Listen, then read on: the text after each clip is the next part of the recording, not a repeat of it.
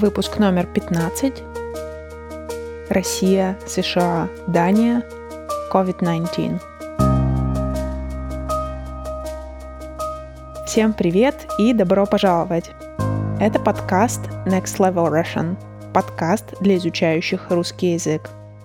Здесь нет скучных правил и грамматики языка, но есть различные истории, рассказанные на русском языке, с объяснениями некоторых непонятных слов – я прошу прощения за задержку с выпуском этого эпизода. У меня была довольно напряженная неделя.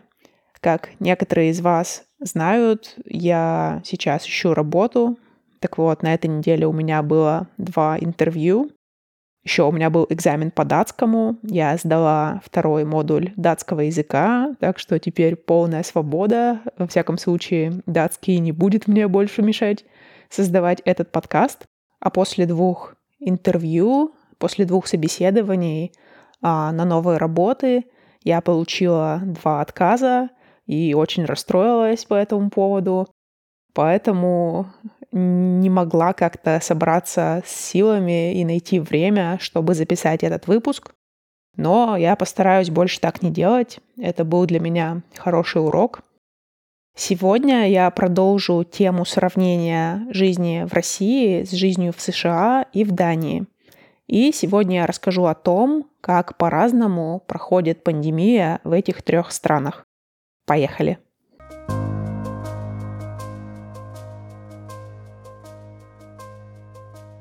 Нет ни одной страны мира, которой не коснулась бы пандемия коронавируса. Но в то же время разные страны использовали разные стратегии по борьбе с вирусом и его предотвращению, по открытию общественных мест, по открытию границ и по вакцинации. Хоть в самой пандемии нет ничего хорошего, очень интересно посмотреть и сравнить то, как отличались действия разных государств. По-русски COVID-19 в новостях иногда называют COVID-19, но чаще всего просто говорят коронавирус или пандемия коронавируса. В разговорах мы его называем COVID или COVID, ударение на первый или на второй слог, или просто корона. В Дании чаще всего именно так и говорят корона, даже в официальных источниках.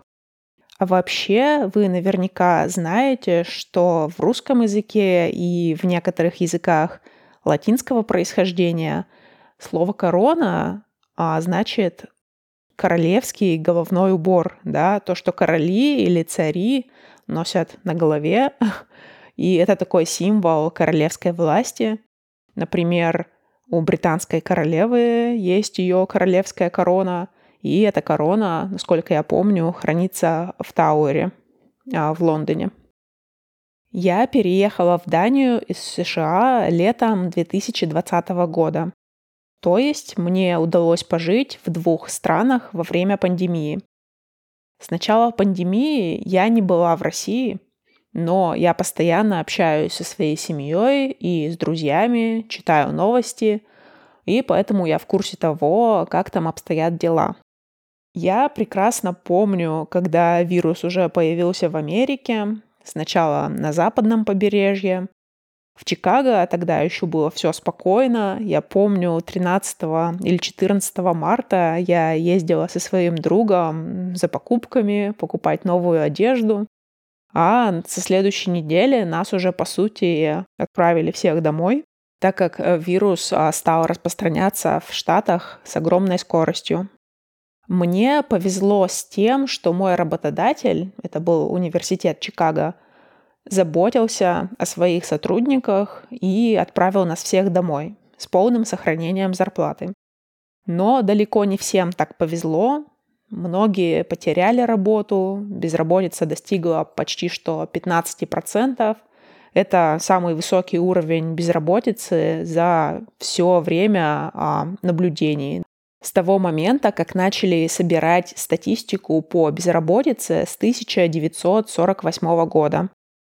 Закрылись рестораны, а малый бизнес терпел огромные убытки. Люди жаловались, что не могли сделать тест на коронавирус. Было все не очень хорошо. Так как я не могла работать из дома, потому что большая часть моей работы была в лаборатории, я старалась писать документацию к процессам и установкам, то есть старалась заниматься той бумажной работой, на которую у меня обычно не хватало времени. Но вообще наш начальник ничего от нас не требовал. И на самом деле, несмотря на самоизоляцию, да, то есть я перестала видеться с людьми полностью, но в то же время я стала гораздо больше общаться с Россией, потому что у меня всегда между Чикаго и Москвой или Чикаго и моим родным городом было 9 или 11 часов разницы во времени, поэтому созваниваться было не очень удобно. Но сейчас, когда я сидела дома, то я могла созвониться со своей семьей в любое время, и поэтому у меня каждый день было какое-то общение. Я начала с мамой созваниваться каждый день. Так что в этом плане самоизоляция для меня как-то даже улучшила мое общение с семьей в России. Но, конечно, было очень странно не видеть людей вживую. Где-то к июню университет стал открываться, мы начали работать по сменам, работали ограниченные часы и было ограничение на количество людей. Все по-прежнему боялись вируса. Например, я лично так и не встретилась со своим боссом а, после начала пандемии. Даже когда я подавала свое заявление об увольнении, я делала это по зуму. Мне, конечно, это совсем не нравилось, но другого выхода просто не было. А на улицах люди переходили на другую сторону дороги, если кто-то шел им навстречу. И если вы помните, требования по ношению масок, они постоянно менялись. Сначала, когда масок не хватало для медицинского персонала, Всемирная организация здравоохранения говорила, что маски носить не обязательно, они на самом деле не защищают, поэтому не надо типа скупать все маски в магазинах. Но эксперименты некоторых стран, насколько я помню, Чехии, кажется, показал, что как раз ношение масок и помогает существенно а, снизить распространение вируса. И потом а, рекомендации Всемирной организации здравоохранения поменялись. И я помню, как в какой-то момент а, стало обязательным носить маски в помещениях, в магазинах. Но потом, особенно когда пришла вторая и третья волна вируса, люди стали носить маски и на улице в Америке. Люди в целом серьезно подходили к этому.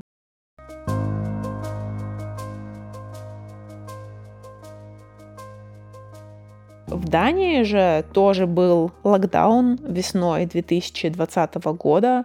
Он продлился где-то полтора месяца, и где-то с середины, конца апреля люди уже начали возвращаться назад в офисы. Когда я приехала туда в конце июня, у меня был шок. Страна фактически жила нормальной жизнью. Все было открыто, никто нигде не носил маски. На всю страну было не больше 20 новых случаев заражений в день. Население Дании составляет где-то 5 миллионов, 6 миллионов человек, и вот было 20 случаев всего на всю страну каждый день. Здесь Наоборот, люди с недоверием и подозрением смотрели на тех, кто носил маски. То есть мне фактически удалось застать Данию в ее нормальном состоянии. Это все выглядело так, как будто никакой пандемии вообще не было. Но осенью пошла вторая волна коронавируса, потихоньку начали вводиться ограничения, а к Рождеству все окончательно закрылось. Работали только магазины, аптеки и доставка еды. Все общественные места были закрыты.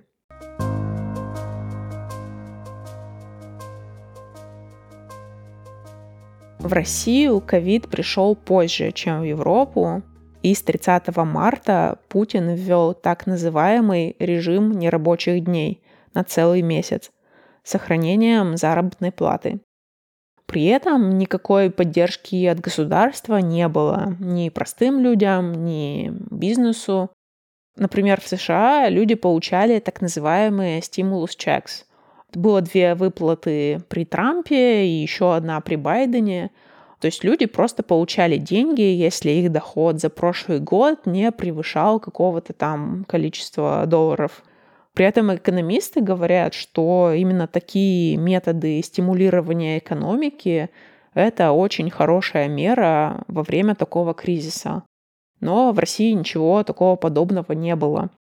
В России тоже много кто потерял работу, и опросы показывали, что люди в России больше боялись тяжелой экономической ситуации, чем коронавируса. Поэтому в России прошлым летом уже все начало открываться, все кафе, рестораны, бары, общественные места, и уже больше не закрывалось, даже в периоды второй волны в конце 2020 года. Очень многие болели, тестов было недостаточно. Даже когда у людей были все симптомы, они не могли сделать тест на коронавирус. Это, конечно же, занижало официальную статистику, но статистика по избыточной смертности показывает, что реальное число заболеваний ковидом в России было значительно выше официальных цифр.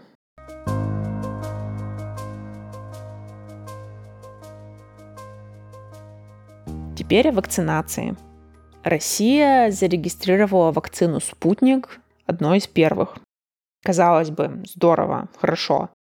Но очень многие скептически относились и относятся до сих пор к этой вакцине, потому что она была зарегистрирована до окончания клинических испытаний. То есть у людей не было доверия к тому, что вакцина действительно безопасна.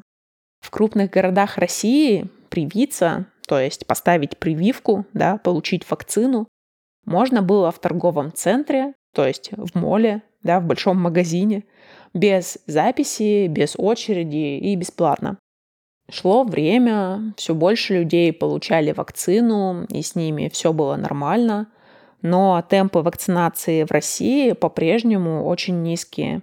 По официальным данным, всего лишь около 10% россиян получили обе дозы вакцины, а это очень мало – Правда, может быть, это еще и потому, что многие переболели, и у них до сих пор есть антитела к коронавирусу, поэтому они не вакцинируются. В США вакцинация идет полным ходом, и проходит она довольно быстро. Кажется, уже все, кто хотел вакцинироваться, сделали это. Но здесь стала возникать проблема того, как привлечь тех, кто не хочет вакцинироваться. Например, штат Калифорния устраивает лотерею для тех, кто получает вакцину. То есть, а, если вы идете вакцинироваться, вас добавляют в лотерею, и вы можете выиграть 1 миллион долларов.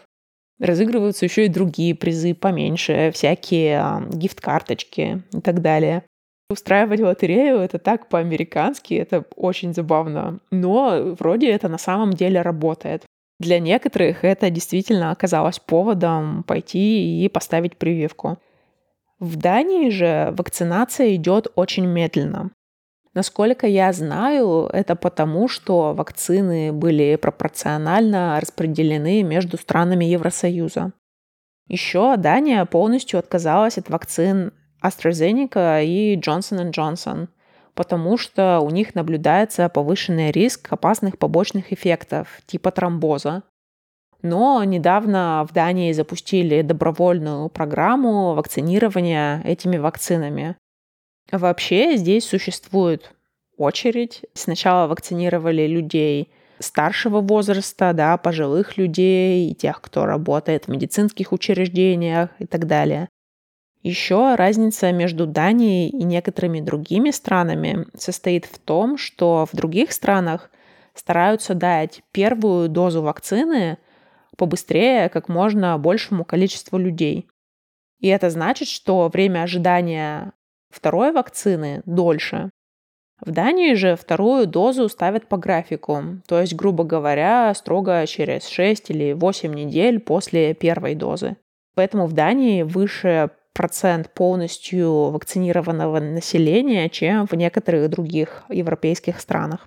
А еще здесь, после того, как привили пожилых людей, начали прививать молодежь 16 и 19 лет, потому что у них очень много контактов друг с другом.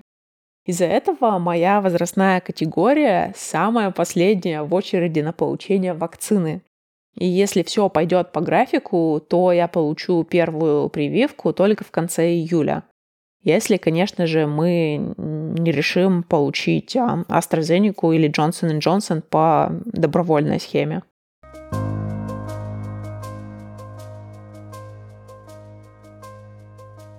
Сейчас в Дании уже открыты все общественные места, кроме дискотек и ночных клубов. Чтобы пойти в ресторан или в спортзал, нужно иметь так называемый коронапас. Есть три способа получить коронапас. Это показать, что вы вакцинированы, или подтвердить, что у вас был коронавирус в последние 6 месяцев, то есть у вас сейчас есть антитела, или показать отрицательный тест на коронавирус, сделанный в последние 72 часа. В Копенгагене много тест-центров, куда можно прийти без записи, и там бесплатно сделают тест. Результаты антиген-тестов готовы уже через 15 минут, и это очень удобно. Так как я начала ходить на кроссфит где-то месяц назад, я стабильно делаю тесты каждые три дня. Это не самое приятное занятие на свете, но потерпеть можно, ничего страшного. А еще Европа потихонечку снимает ограничения на перемещение между странами, и уже люди потихоньку начинают путешествовать. Например, Италия на прошлой неделе сняла требования обязательного карантина после приезда в страну. И для путешествия между странами, опять же, нужно и показать либо прививочный сертификат, либо показать а, отрицательный тест, сделанный не ранее, чем 72 или 48 часов до вылета. Это зависит от стран. На самом деле это очень здорово, потому что, во-первых, и люди уже хотят куда-то поехать, и бюджет многих стран очень сильно зависит от туризма. Поэтому, надеюсь, дальше будет только лучше, и все мы вакцинируемся или приобретем коллективный иммунитет, и вирус перестанет распространяться, и мы сможем более-менее вернуться к нормальной жизни, как это было до начала 2020 года. На этом все на сегодня. Спасибо вам огромное за то, что дослушали до конца. Надеюсь, вам было интересно послушать про то, как пандемия отличается в разных странах. До следующего раза. Пока.